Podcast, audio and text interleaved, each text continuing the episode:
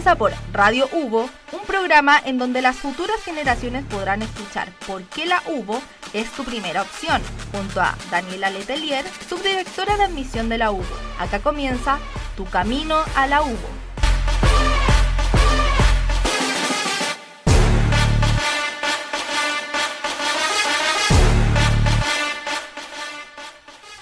Hola a todos, eh, ¿cómo están? Bueno, aquí estamos nuevamente en este programa Tu Camino a la UBO.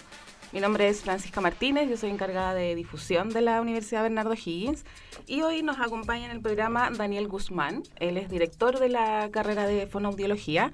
Daniel, ¿cómo estás? Eh, muy bien, Francisca. ¿Y tú? Muy bien, gracias. Qué bueno. Bueno, Daniel, aquí entrando ya directamente a, a conocer un poquito más, ¿no es cierto?, la carrera de fonoaudiología para todas las personas que nos escuchan. Eh, pensando en los estudiantes, el postulante que está pensando en entrar a, a estudiar esta carrera, ¿qué características o intereses o aptitudes debiese tener el, el postulante para entrar a la carrera de fonoaudiología? Ya, perfecto.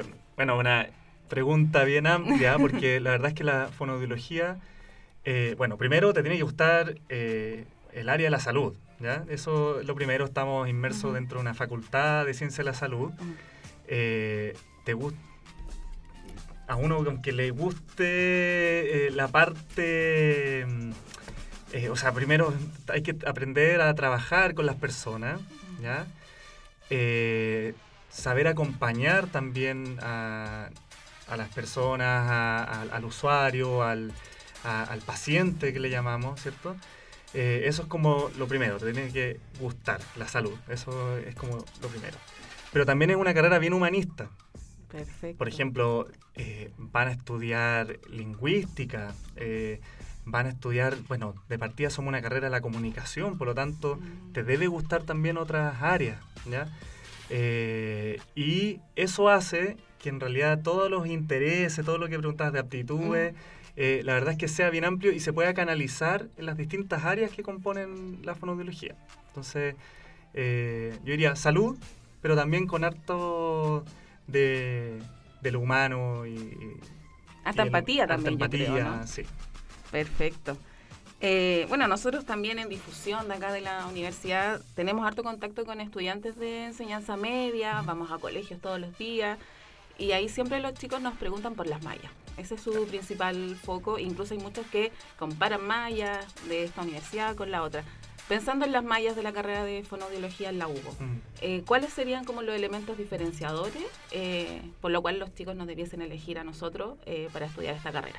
Sí, esta es una malla que está actualizada, desde innovada desde el año 2020. Ahí empezó la innovación, una Ujú. nueva malla, y, y- y que fue trabajada ampliamente para que responda eh, a lo que se necesita hoy en día.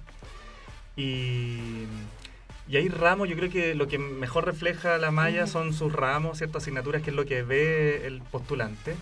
Y hay ramos que, que- que realmente tú ves que van a temáticas actuales como la salud mental, psiquiatría, eh, salud pública, inclusión y multiculturalidad, eh, las neurociencias aplicadas a la comunicación. Entonces, eh, además de obviamente todo lo que tiene eh, relación con la fonoaudiología propiamente tal, eh, también tiene estos ramos que eh, transversalmente los necesitamos y que además están muy actualizados en cuanto a lo que se necesita hoy en día saber. Eh, eso es como un elemento bien diferenciador.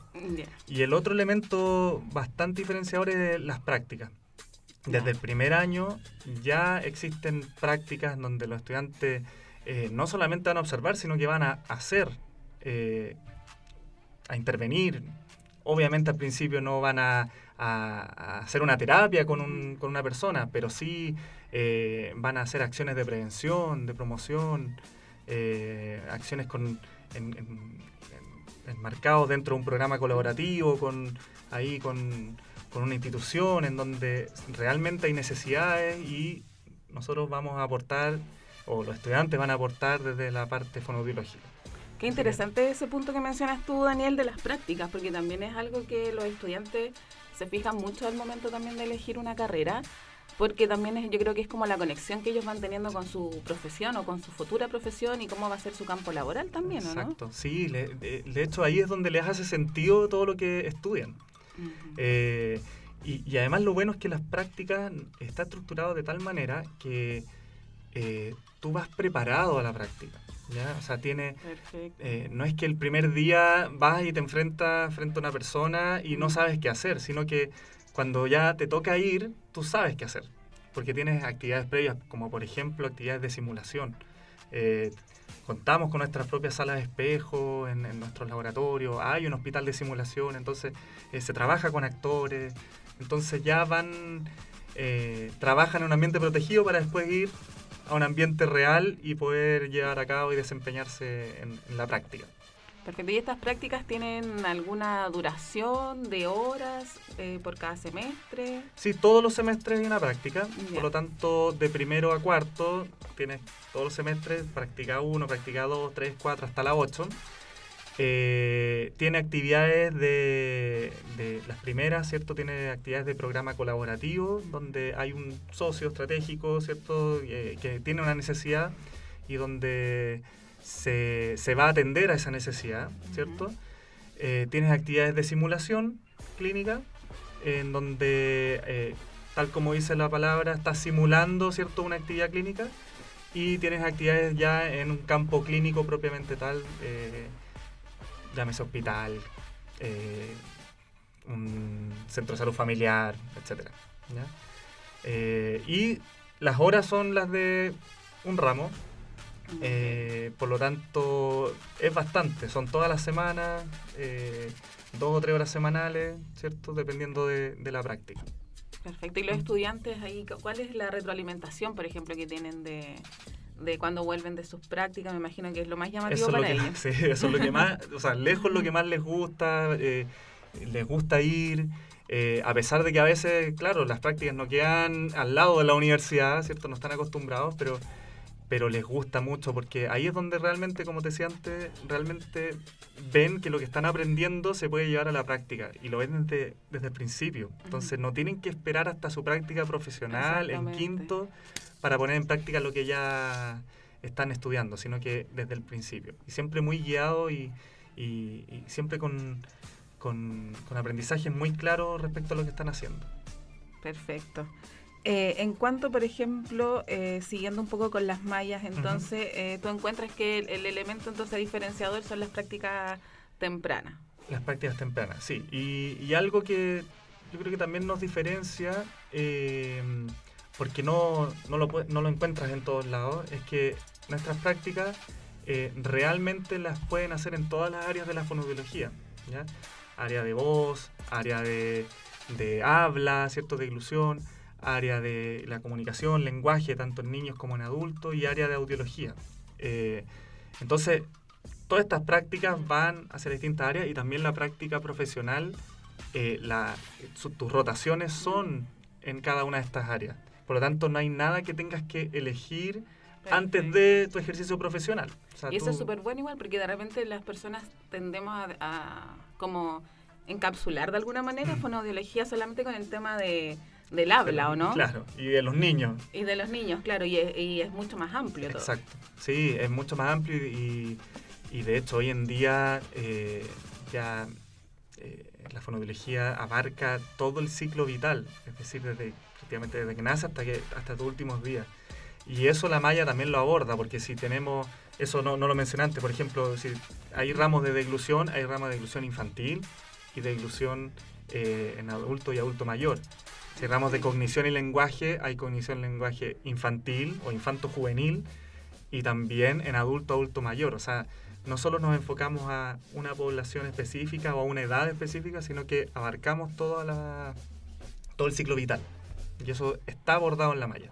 Perfecto, y eso también amplía el campo laboral de, de los... De todas maneras. Del profesional, ¿no es cierto? Sí, de todas maneras. O sea, hace años atrás eh, la fonoaudiología se veía como solamente para ciertas... O, ciertas áreas estaban enfocados en mm. ciertas poblaciones. Me refiero como ciertas edades. Pero eso se ha ampliado muchísimo y, y la malla responde a esa necesidad y, uno ve que después eh, el que trabaja o que sale de acá de la, universidad puede desempeñarse en cualquiera de estas áreas y en cualquier rango etario. Mm.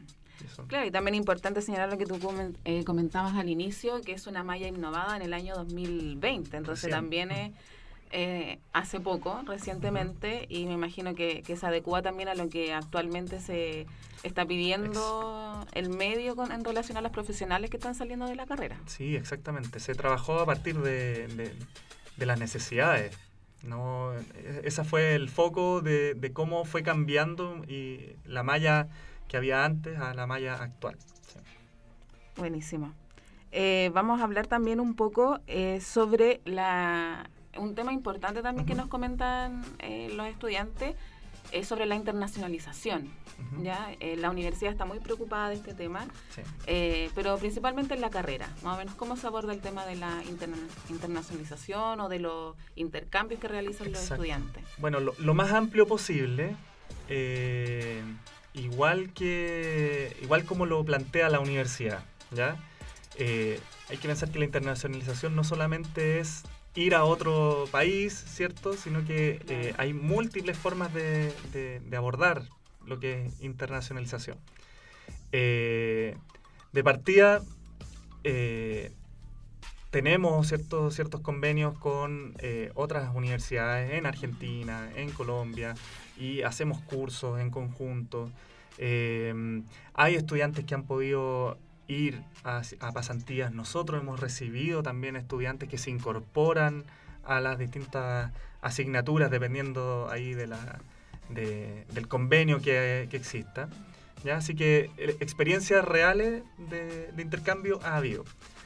Pero también existe la posibilidad, algo que, de, a, poco se está desarrollando, eh, de tener eh, ramos que se puedan dictar en conjunto y que no necesariamente tengas que ir a otro país, sino que... Es como la eh, movilidad eh, virtual. Online, claro, mm. virtual. Y eso ha permitido poder pensar en generar otras instancias de internacionalización. Entonces, como te decía, lo más mm. amplio posible.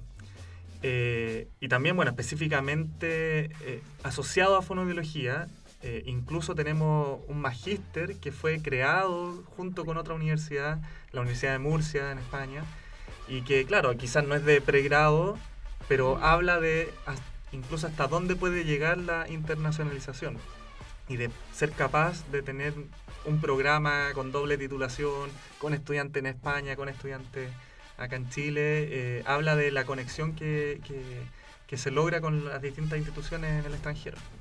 Perfecto, sí. Eh, bueno, la movilidad virtual vino en conjunto con la pandemia, ¿no es cierto? Ahí, eh, explotó, explotó claro, y son como estas clases espejo, ¿no es cierto? Que, que participan de clases que son en el extranjero eh, y sin duda es una muy buena oportunidad para los, sí, de para todas los maneras, chicos. De todas maneras. Eh, claro, hay, hay, hay, dos formas, clase espejo, ¿cierto? Una clase específica o, o, también ya trabajar un programa, una unidad completa en conjunto con, con la otra universidad.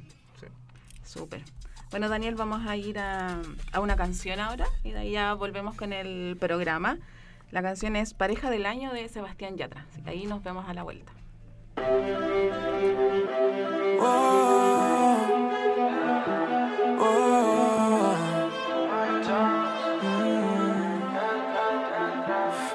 loco sería si yo fuera el dueño de tu corazón por solo un día? Si nos gana la alegría, yo por fin te besaría. ¿Qué pasaría? Podrías ver entre él y yo quién ganaría. Mi condición enamorado locamente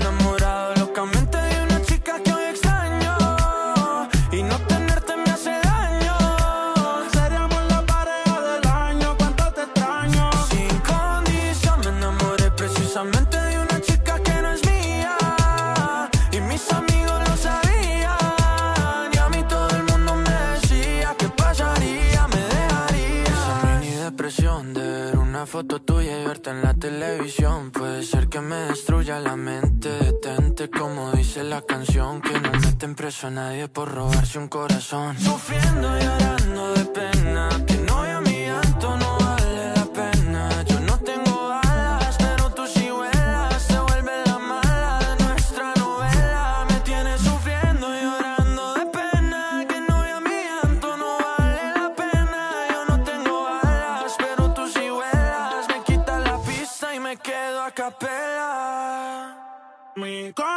Condición, enamorado locamente de una chica que hoy extraño.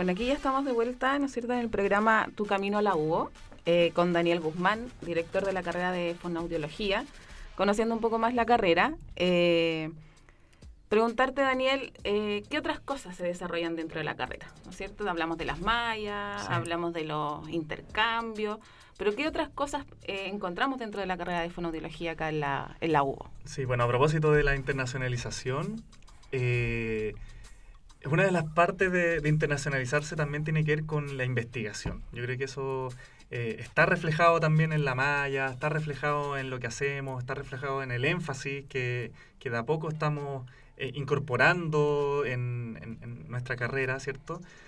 Eh, pensando que la fonoaudiología es una disciplina científica y por lo tanto necesitamos investigar, necesitamos evidenciar que lo que hacemos es bueno para mejorar a una persona, que finalmente eso es.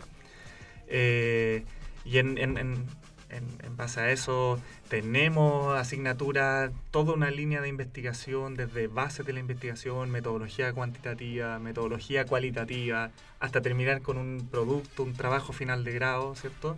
Eh, o antiguamente llamado tesis, ¿cierto? Pero que es un Claro. producto de, de Ujú. investigación. Eh, tenemos trabajo colaborativo con otras universidades en cuanto a la investigación.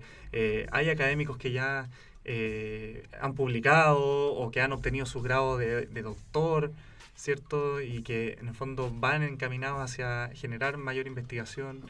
Eh, tenemos ayudantías, ayudantes que van, estudiantes que, que- que investigan o que eh, ayudan, ¿cierto? A, Eso te, a iba a preguntar Sí. en el tema de la investigación. ¿Los estudiantes participan de estos centros de investigación? ¿Son Exacto. académicos o, o es un poco mixto también? No, la idea es que la escuela en, en- en todo su conjunto eh, facilite la investigación y por lo tanto hay ayudantes que participan. Hay eh, ayudantes, me refiero a estudiantes que postulan a estas ayudantías y que eh, finalmente de manera incluso no dentro de los ramos, sino que eh, externo, ¿cierto? Este, van apoyando a estos profesores para investigar. Eh, además de todos los otros apoyos que ofrece la universidad, ciertos centros de investigación, eh, el de- departamento de, eh, de ciencias más básicas que te ayudan también a, a la investigación si uno quisiera también desde ese punto de vista. Y dentro de, por ejemplo, de los ramos de la malla, igual tiene la Ujú. posibilidad de, de, de hacer como trabajo de investigación. Exacto, de- sí. Por ejemplo, con la tesis, como decías tú. Claro, de hecho la idea con el, el- el último ramo de lo que te mencionaba en toda esta línea de, de la investigación es lograr un producto que pueda ser publicable. Eh, eh, ojalá eh, que el estudiante sienta que lo que está haciendo también en ese ramo puede ser o puede llegar a tener una, una publicación en alguna revista eh, cierto científica. Eh, esa es la idea. Ah, Para, para allá se apunta actualmente y eso es lo que nosotros también estamos apuntando. Que el estudiante tenga esa, esa experiencia de, de realmente sentir que su investigación puede eh, ser un aporte para, para la fonoaudiología. Qué bueno, qué bueno, porque ahí, claro, para debe ser muy importante también en su desarrollo profesional participar en este tipo de, de proyectos y de investigación. O sea, es, un plus, mucho. ¿no es Sí, cierto?, de, dentro de la, de la carrera. Eh, en relación, por ejemplo, eh, que era lo conversábamos también en la primera parte del programa, eh, el campo laboral o el campo ocupacional de las personas que estudian fonoaudiología. Yo te comentaba que muchos tienen la idea de solamente un, un área eh, y nosotros a veces también tratamos de, de informar en todas estas actividades que nosotros hacemos en Sí. colegio y transmitirles que la fonoaudiología es mucho más amplia, eh, que, que no, no se encasilla tanto, pero hay muchos tienen la idea muy cerrada de esta carrera. Claro. Entonces ahí en relación al campo ocupacional, ¿en qué pueden trabajar? ¿Cuáles son las áreas que aborda? ¿Cómo? Ahí cuéntanos un poquito más Sí. de, de la carrera. Bueno, tiene mucha relación con la primera pregunta. Sí. Y que, que en el fondo yo te decía de salud, pero después incluso no supe cómo, cómo explicarte, te lo comentaba. Porque de verdad que eh, eh, eso también se refleja en el campo laboral. El campo laboral es bien amplio. Como te decía, somos una profesión de la salud y por lo tanto lo primero que uno debe tener claro es que vamos a trabajar asociado a, eh, a, a mejorar a una persona, a acompañar a una persona, ¿cierto? En dificultades de salud. Pero en el lugar de trabajo puede ser diverso. O sea, obviamente vas a trabajar en un hospital, por ejemplo, puedes trabajar en un hospital, tanto en población pediátrica como adulto o adulto mayor. Eh, y las áreas son tan diversas que en un hospital algunos van a trabajar en el servicio de otorrinolaringología, por ejemplo, alguien que trabaje en el área de audición o alguien que trabaje en el área de la voz, de la laringe. Ahí van a estar muy asociados a ese, a ese servicio, pero también eh, otra parte de la fonoaudiología trabaja en el área de neurología, por ejemplo, servicio de neurología. Mira tú, mira, neurología, yo como que nunca lo había relacionado No. con, con la carrera Claro, por de, ejemplo- de fono, por ejemplo. No, por ejemplo, adulto, adulto mayor que haya tenido un accidente cerebrovascular eh, o que haya tenido un TEC y que haya perdido ciertas habilidades de comunicación, de habla, de lenguaje, o, eh, bueno, principalmente eso, eh, también requiere de, o va a requerir de la fonoaudiología para poder eh, recuperarse. Eh, también hay, hay, hay fonoaudiólogos que trabajan en, directamente ya en hospitalizados, en UCI, eh, en, las, etapas agudas de, algún accidente, como te decía antes, de cerebrovascular u otro, en donde requiere eh, recuperar esa persona ciertas capacidades mínimas para poder después ser dado de alta. Y como decía, tanto en el lenguaje habla, pero también una parte muy importante que incluso vital, eh, para la vital me refiero para la vida, o sea, tal como dice la palabra, eh, como es la deglución, el poder alimentarse de, manera segura, de manera eficaz. Eso también lo, lo hacen en fono. Y al otro extremo, también te puedes encontrar fono- eh, un fonoaudiólogo en el servicio de neonatología. Perfecto.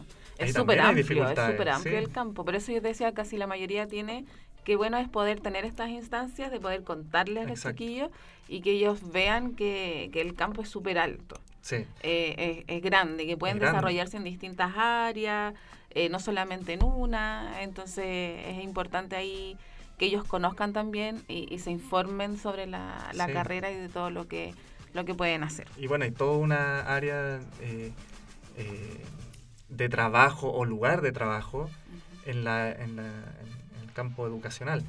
No vamos a hacer, nosotros no somos profesores, no vamos a trabajar en, en- en- haciendo clases, pero sí como apoyo, como asistentes de educación, ¿cierto? En aquellos, por ejemplo, niños que tienen dificultades para integrarse por dificultades del lenguaje. Y ahí hay escuelas de lenguaje, colegios con proyecto de integración, escuelas especiales donde va a trabajar un fono. Así que también hay, hay otro También campo hay más, otro todavía no te los campo. menciono todos, pero hay otro También más. hay otro Sí. campo. Buenísimo.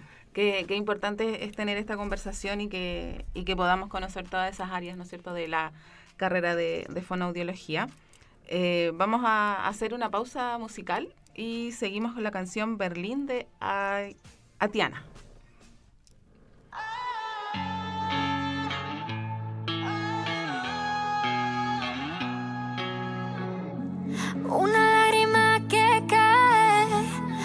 Sensación que hay que disimular. Porque aunque lo sé y lo sabes, nunca fui capaz de hablar. Yo sé que fuiste tú el que te fuiste tú. Y si me dice que de solo solo hiciste tú.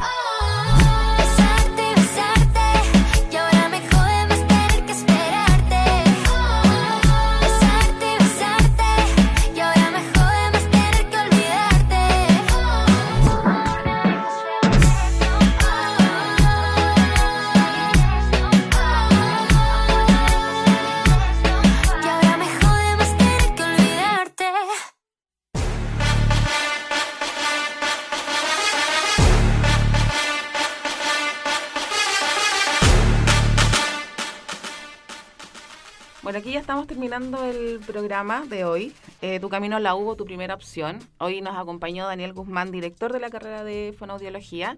Eh, agradecer a todos los que nos escucharon. eh, invitarlos también a seguir en nuestras redes sociales en Instagram, admisión.uvo. eh, y nuestra página web admisión.uvo slash admisión. Ahí pueden encontrar toda la información de nuestra universidad y de nuestras carreras. Daniel, para despedirse, eh, un mensaje eh, para los jóvenes que quieren estudiar fonoaudiología. Bueno, primero muchas gracias por la invitación y nada, mensaje a conocer la fonoaudiología es una carrera muy muy bonita, eh, de verdad que cuando uno la conoce se enamora de esta carrera porque todo lo que uno puede hacer eh, es, es demasiado bonito para las personas, para las familias de esas personas que logran mejorar, recuperarse de alguna dificultad en algo tan importante para nosotros como es la comunicación. Así es, muchas gracias Daniel por acompañarnos el día de hoy y bueno, nos encontraremos en otro programa más adelante. Muchas Que estés gracias. muy bien, chao. Chao.